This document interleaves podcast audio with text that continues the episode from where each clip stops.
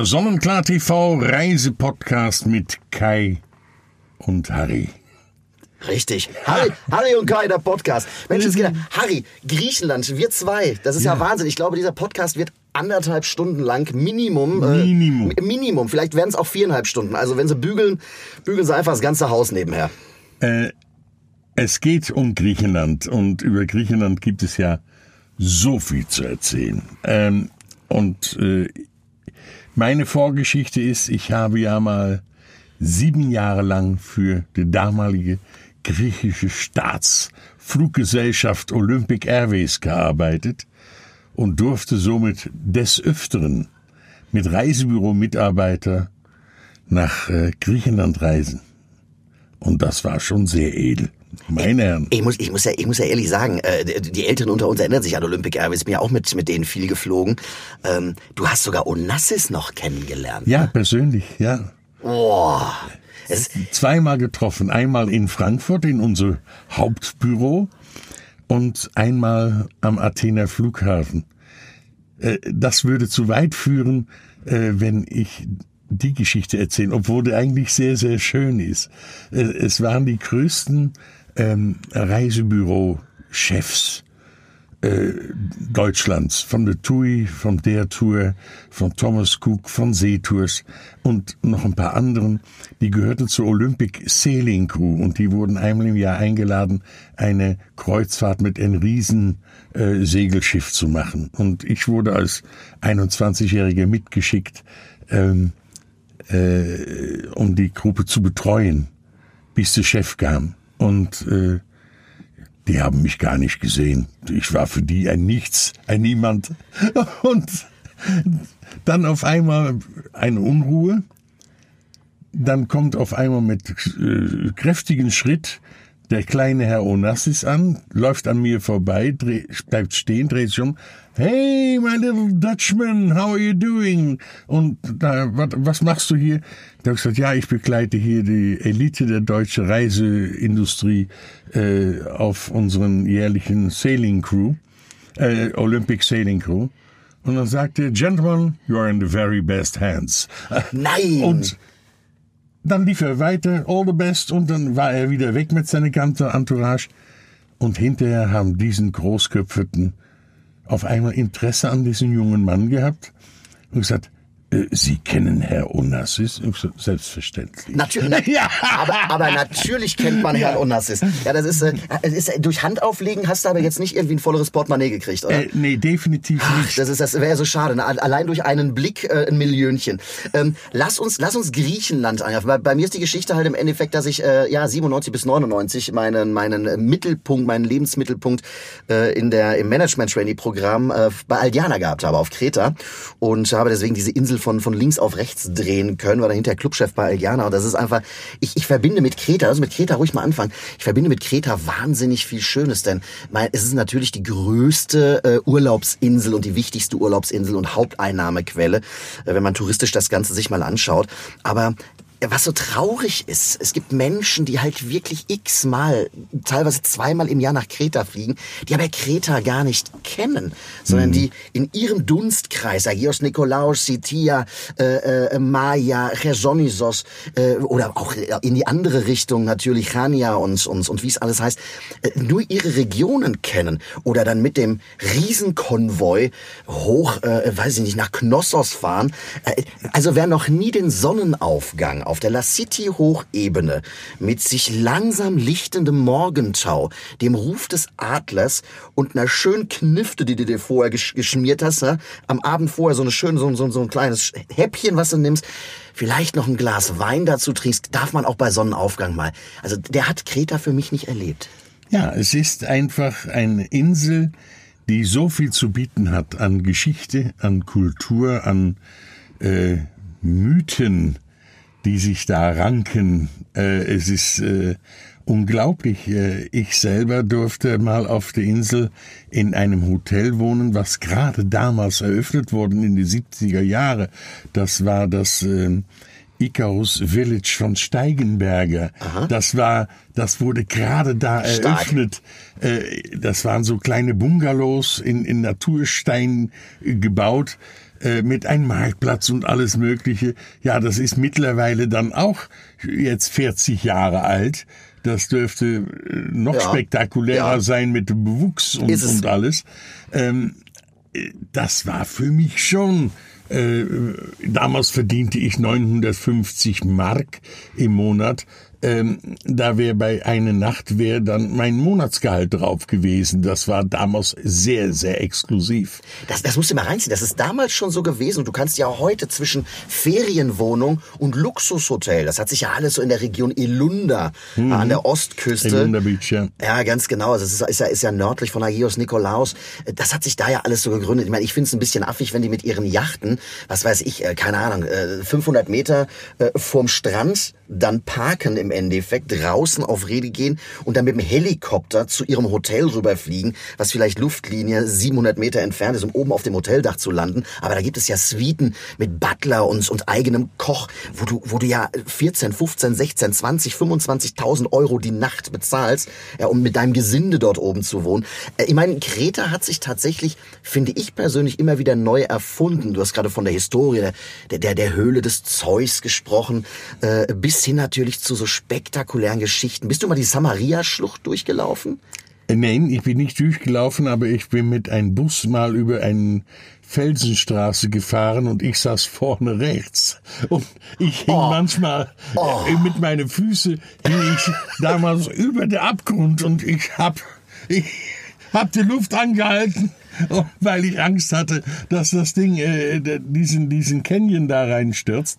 Also ähm, äh, es ist ein spektakuläres Land, muss man wirklich Ja. sagen. Ja, Und äh, wenn man ähm, die griechische Mythologie äh, dann noch zugrunde legt mit dem Palast von Knossos, das wurde wenige Jahre vor den 70er Jahren wurde das ja erst entdeckt. Mhm. Und äh, das hat man dann ausgegraben und man fand noch die Wandzeichnungen und die Originalfarben und alles Mögliche. Und da gab es ja dieses, äh, diesen äh, ja, Monster, äh, was da äh, die Menschen verschlang und die mussten ja, damals haben sie auch Menschenopfer gebracht vom Festland Griechenland.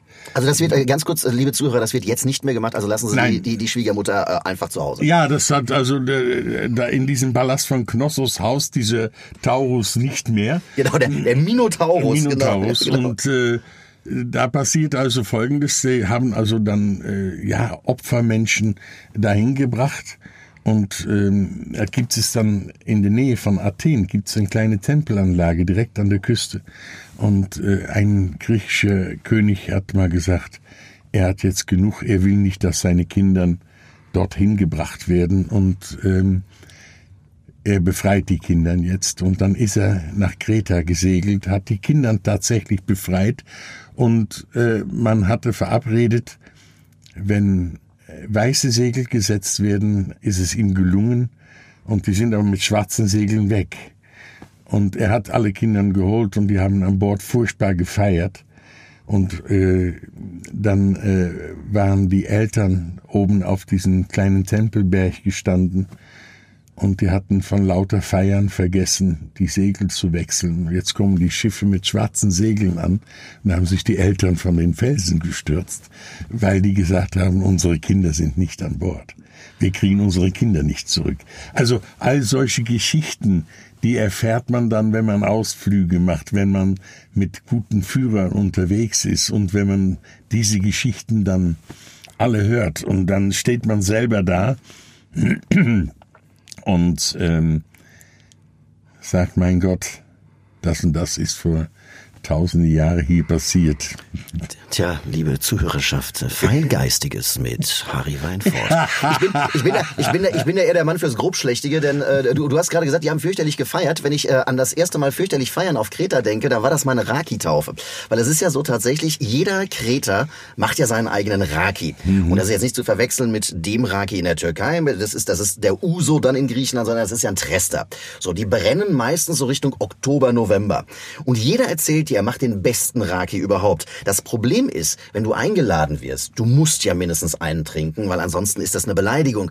Man sollte allerdings, ähm, liebe geneigte äh, Kreta-Reisende, äh, darauf achten, dass man davon nicht zu viel trinkt, denn der kommt direkt aus dem Brand, der hat über 80 Umdrehungen und wenn man davon drei oder vier Gläser trinkt, dann wachsen einem wahnsinnig lange schwarze Haare unter den Fußsohlen. Ja, und ja, und ich muss, ich muss ehrlich sagen, meine Raki-Taufe, die war, die war heftig. Das sollte man aber zum Beispiel dann auch gerade, wenn man im Herbst dort ist, mal mitnehmen. Das lohnt sich de facto.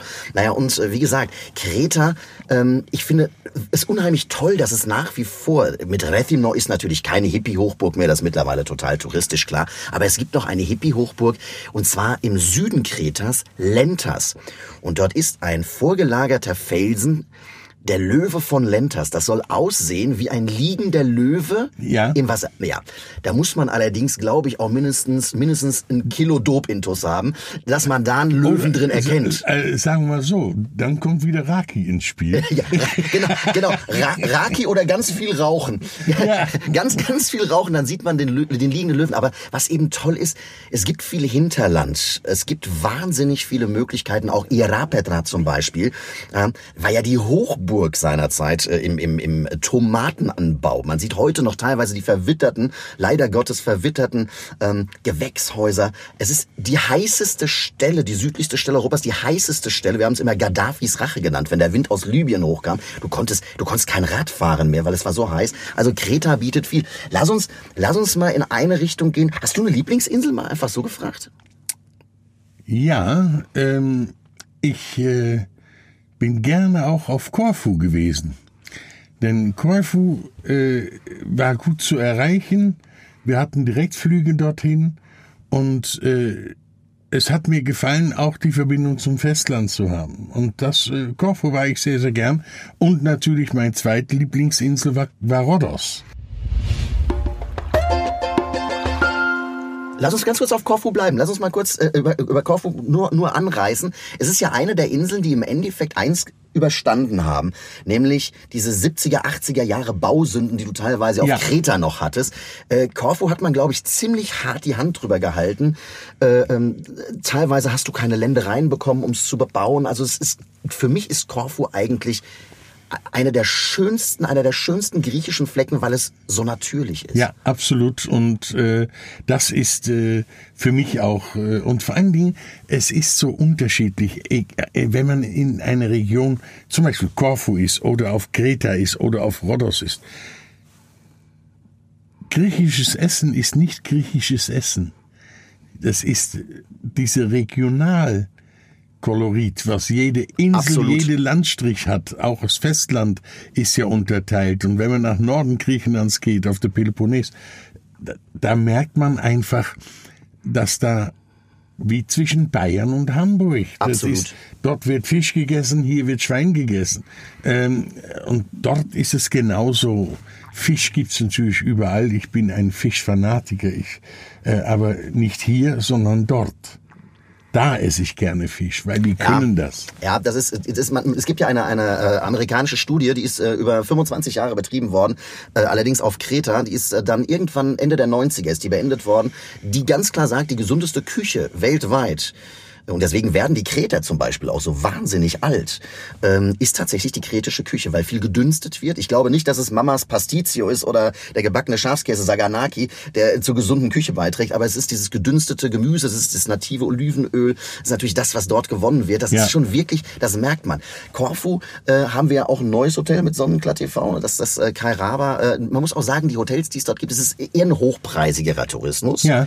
Ähm, also Korfu ist jetzt keine Schnäppcheninsel, äh, hat sich aber meines Erachtens nach seinen Charme wahnsinnig toll beibehalten. Ja, es ist, äh, äh, man, man darf nicht vergessen, in der Zeit, wo ich damals bei der Fluggesellschaft gearbeitet habe, kostete ein Ticket nach Athen über 1000 Mark. Und ähm, diejenigen, die günstiger fliegen durften, waren damals unseren Gastarbeiter. Es waren ja viele griechische Gastarbeiter äh, hier in Deutschland. Die bekamen dann Tickets zwischen 350 und Zieh 650 dir das mal rein, Harry. Heu heute will jeder am liebsten für 399 Euro Flug All-Inclusive 5 Ja, Sterne Hotel. aber damals war das alles noch sehr elitär. dann fing auch diesen Bedarfsfluggesellschaften an, diesen Charterfluglinien, damit dann äh, sagen wir mal, diese Tourismus erst überhaupt stattfinden konnte. Aber die Flüge endete immer in Athen und dann musste man einen innergriechischen Flug nehmen zu den jeweiligen Inseln, ob es jetzt Lesbos, Mykonos, Rhodos, Kreta, Korfu ähm, oder nach Heraklion oben. Ähm, das ging dann alles über Athen, bis wir dann angefangen haben, die einzelnen Ziele direkt von Deutschland an anzufliegen. Es ist, äh, hat sich viel geändert, vor allen Dingen Preisen, ähm, aber Griechenland war nie diesen ähm, billig. Nein. Äh, Reiseziel. Ist es, ist es nie. Ist es auch nach wie vor? Ich meine, wenn man jetzt über Rhodos, wir, wir, wir gehen jetzt nicht auf jede Insel natürlich ein, das funktioniert, denn es gibt über 3000 griechische Inseln. Eben. Das vielleicht nur mal kurz eben noch angerissen. Äh, Aber Rhodos ist natürlich, ich meine, äh, da kann man sich in Plattitüden verlieren mit, mit Roseninsel und so weiter Ja. und so fort.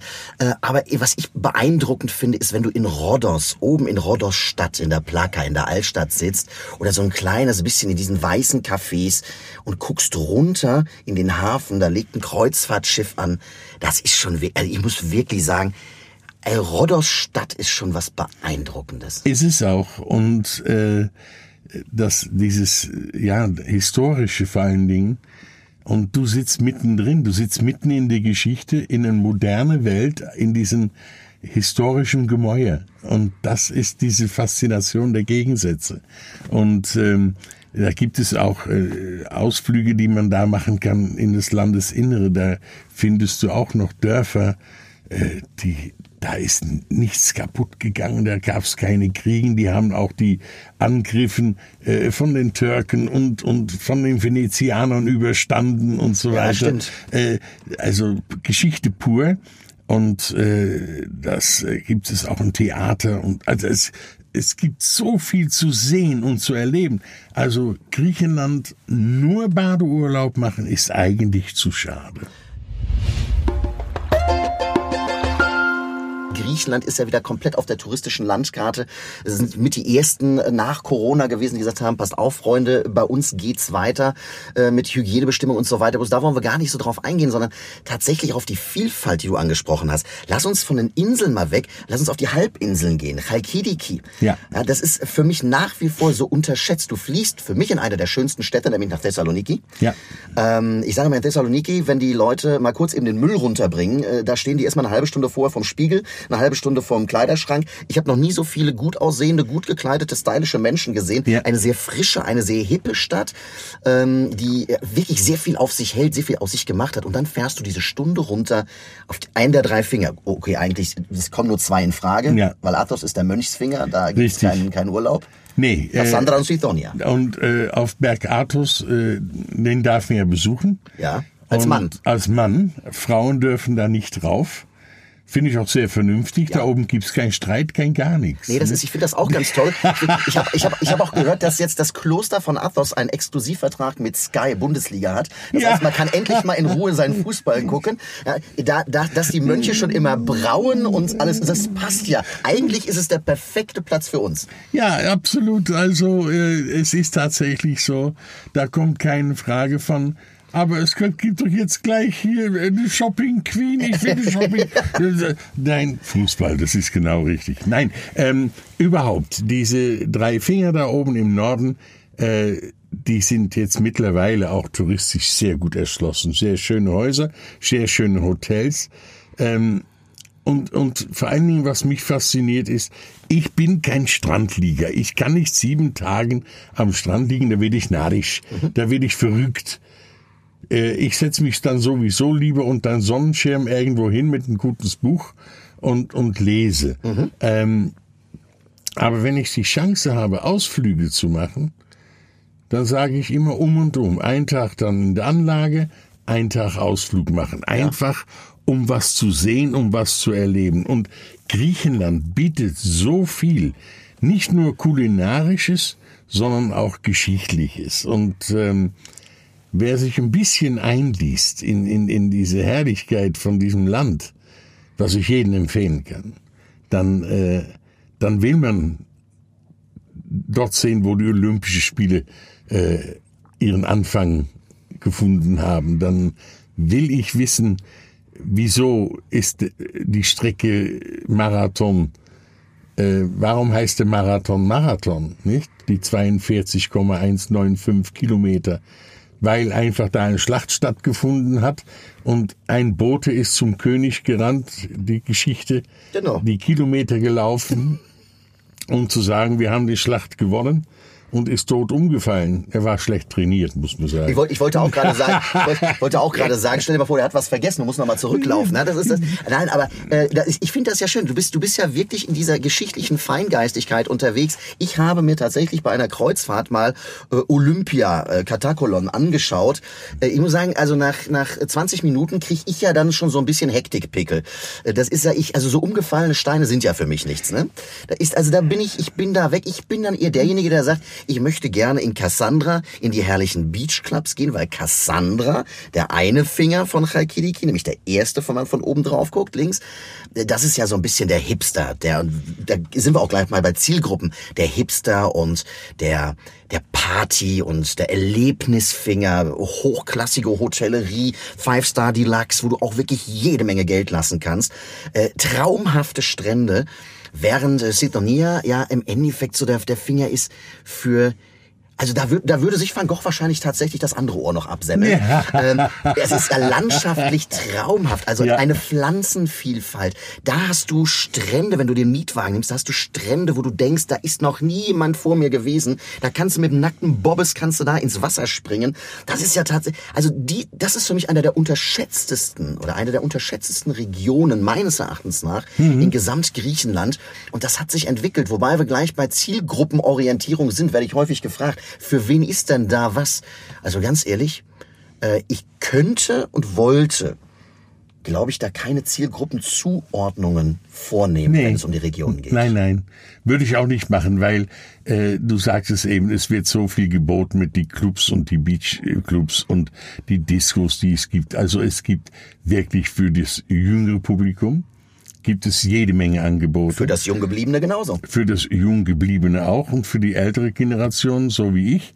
Äh, da gibt es das Gemächlichere, das Ruhigere und, äh, und die entsprechenden Hotels. Äh, Adults-Only-Hotels. Griechenland macht es gerade vor. Äh, also gerade in Griechenland... Äh, äh muss man sagen, mit Adult-Only Hotels haben die richtig Hackengas gegeben. Unser neues, wie gesagt, auf Korfu ist ja auch ein Adult-Only Hotel. Ja. Äh, die meisten sind ab 18, äh, viele ab 16 Jahre. Und das geht ja nicht darum, dass man kinderfeindlich geworden Nein. ist in Griechenland, sondern es geht darum, dass man Menschen, die sich die letzten 20, 25 Jahre ihren Urlaub dahingehend ausgerichtet haben, es den Kindern recht zu machen, jetzt einfach mal ihre verdiente Ruhe gönnen wollen. Ja, und, und die wollen das Geschrei der fremden Kinder nicht haben. Äh, weil die sind jetzt raus, die haben ihren eigene Kinder großgezogen, genau. die sind selbstständig und jetzt haben sie einfach mal vor, es äh, nicht mehr mit Kindern zu versuchen. wir könnten dieses, dieses Podcast natürlich äh, in die Ewigkeiten ziehen mit vielen, vielen verschiedenen Regionen Griechenlands. Ähm, was man auf jeden Fall gucken sollte, man individuell unterwegs ist, dass man tatsächlich mal auf sowas wie Naxos geht, dass man äh, tatsächlich diese, diese gesamten, ob es jetzt die Kykladen sind oder ob es die Sporaden sind, es gibt so viele Inselgruppen und das vielleicht abschließend du als alter Seebär. Alt, nur als Erfahrung meine ich natürlich. Ähm, es gibt die wunderschönen blauen Reisen dort. Es gibt dieses Inselhopping, das ja. man zwischen verschiedensten Inseln machen sollte. Da sage ich, das ist vielleicht nichts für Familie mit kleinen Kindern. Nee. Aber es ist ein absolutes Erlebnis. Absolutes Erlebnis. Die andere Möglichkeit, die es noch gibt, ist mit einem Kaik von Insel zu Insel zu fahren, mit diesen typischen Holzsegelschiffen. Wenn man mal ganz individuell unterwegs ist, da passen zwölf bis sechzehn Passagieren drauf. Ach, super schön. Äh, und dann kannst du dann mit so einem altes Holzschiff dann äh, zwischen Insel hin und her fahren.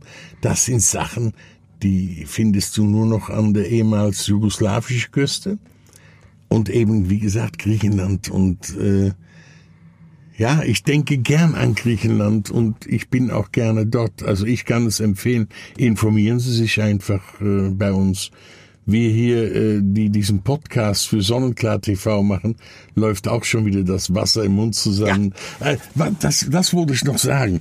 Ähm, wenn wir, ich habe ja viele Kreuzfahrten gemacht, auch in den griechischen Gewässern, in die Ägäis vor allen Dingen. Und äh, wenn ich gefragt worden bin, ich sag, Ari, was machst du beim Landausflug? Habe ich gesagt, ich gehe den Hafen runter, guck mal nach links, da siehst du die ganzen Markisen von den kleinen Restaurants. Und ich gesagt, das erste Restaurant mit gelber Markise, da bin ich zu finden, weil die mit den gelben haben immer das beste Essen. Das habe ich zum Spaß gesagt, aber dann hat sich herausgestellt, dass es komischerweise auch immer gestimmt hat. Aber das ist aber, das ist aber Glaube versetzt Merke. Das ist Tiefenpsychologie, die du da angewandt hast. Also, liebe Zuschauer, sollten Sie irgendwo bei sich zu Hause äh, in Castrop-Rauxel eine, ein Restaurant mit gelber Markise sehen, da schmeckt's de facto am besten. Das hat Harry Weinfurt jetzt gerade zwischen den Zeilen verlauten lassen. Ja. Das war der Podcast mit Harry Weinfurt und Guy Petzmann.